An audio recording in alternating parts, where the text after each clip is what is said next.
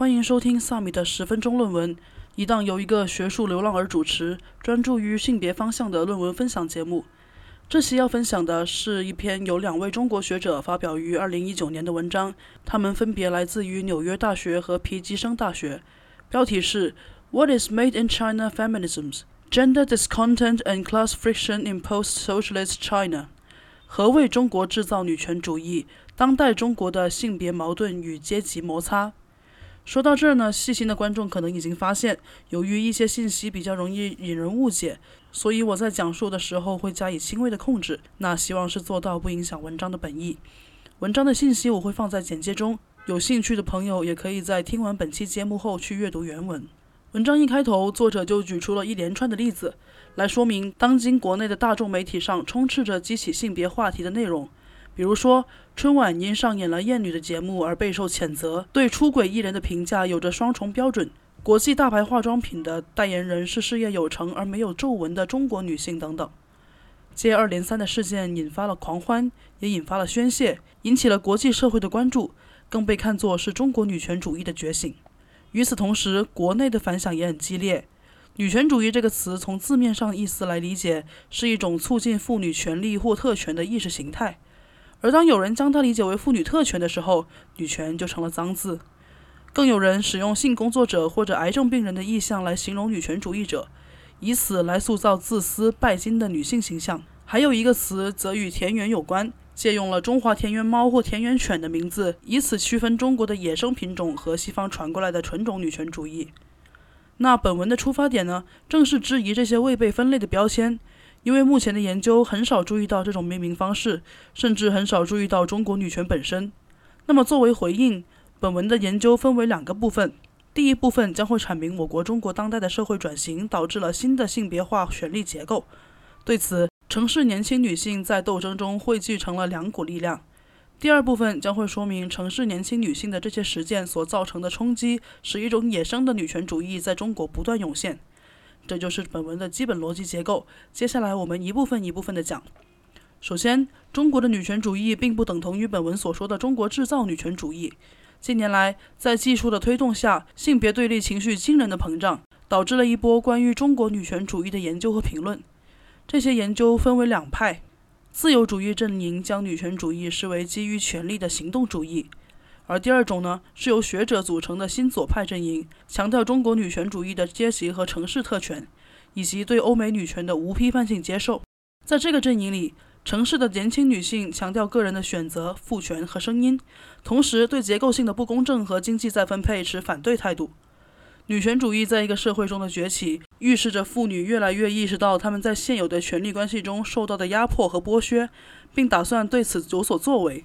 中国本土的女性主义在中国的重大政治和社会变革中始终是一个重要的组成部分。自二十世纪初以来，它采取了不同的形式。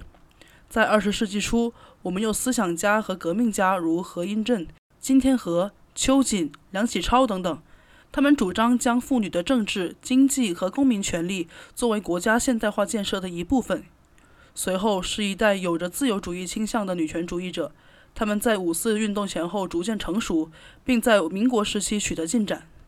新中国成立后，社会主义女权者在国家内部开辟了一个空间，并推动了一系列促进妇女合法权利和经济福利的运动。二十世纪八十年代，一批大学女教授、律师、记者和全国妇联的地方干部开始组织非政府组织。在一九九五年北京世界妇女大会后，非政府组织的发展势头越来越好。在二十一世纪的二十年里，妇女运动蓬勃发展，在参与范围和能见度上都是前所未有的。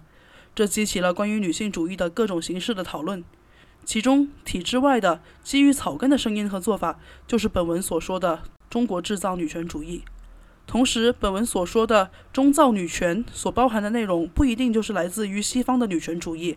那作者认为呢？本文的方法是一种对中国女权主义研究的理论干预，因为自由主义学者几乎只关注行动主义，而本文的方法则承认妇女思潮的更大领域。同时，本文的方法又与认为性别和阶级政治相分离的新左派不一样，因为它强调了经济与性政治的实际历史复杂性。那中造女权的两股力量是什么呢？第一种，作者称之为创业型中造女权。典型的例子是阿丫娃娃，她鼓励妇女在婚姻市场上行使她们的自主权，并使个人收益最大化。女性对男性的吸引力是关键，是他们的性吸引力可以培养和提高。为了最好的利用这种性吸引力，需要仔细计算和自律。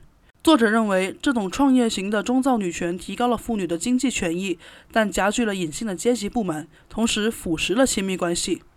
第二种中造女权是非合作性中造女权，它正是女性的自主性，认为个人的经济地位本身不是目的，而是在社会中实现自主的一种手段。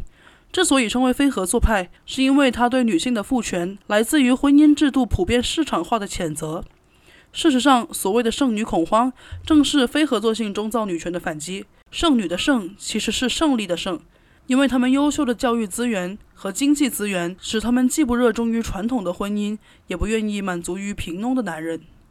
在这里，作者取了科学家严宁的例子，认为他是不合作者的一个标志。因为他从不犹豫地谈论性别歧视，并公开接受他单身无子女的生活方式，这是中国成功的职业女性很少采取的立场。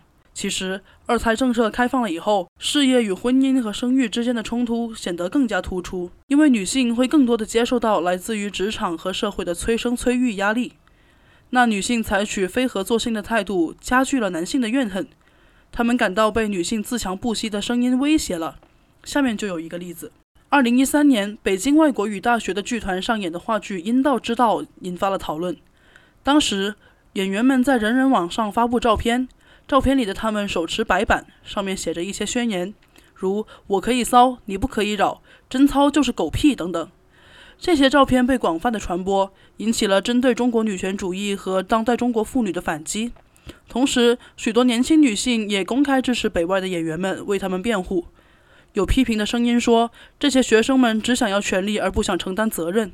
还有人说，这些学生学会了一点外语单词就自我感觉良好，但他们本身不够漂亮，吸引不了富二代和外国人，所以才想到以这种方式来吸引注意力。还有的评论将女性的性解放同精英男性的专属利益联系在一起，认为女性主义宣扬废除贞操论，只是为了通过性来达成阶级跨越。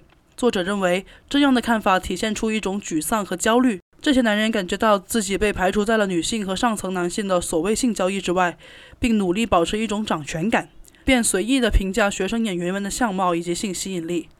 而为他们辩护的一位学者则表示，这些学者将成为独立成功的社会精英，他们的成功将使他们的性成为一种目的，而不是一种手段。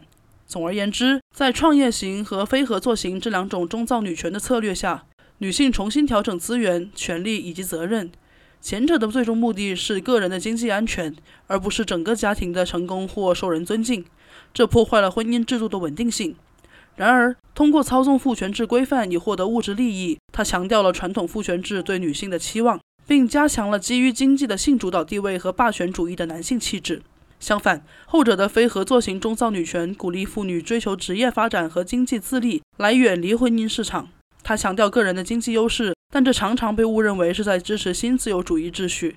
作者认为，在当代父权制的背景下，它是一种允许妇女掌握经济的个人生活和选择。本文没有将女权主义当成一个不言自明的概念来使用，而是聚焦于区域内被看作是女权主义的女性思潮。通过结合了民族志和史学的分析，将中国制造女权主义看作是目前中国的一种文化形成。具体来说，中国已经建立了一个新的性别权利结构。最终形成了一个特殊的婚姻市场。中国制造的女权主义包括两种形式的女性越轨行为，打破了父权霸权主义的秩序。在这两种形式中，与创业型相比，非合作型中造女权更有可能会发展成一种能够引发结构性变革的集体力量。当然，未来的走向会是如何，还需要仔细观察。最后，作者呼吁仔细调查在非西方社会的特定历史条件下的实践。这种调查对于探索时代的解放政治并将其理论化至关重要。那到这里，这篇论文就分享完毕了。欢迎在留言中进行友好的讨论。谢谢各位的收听，拜拜。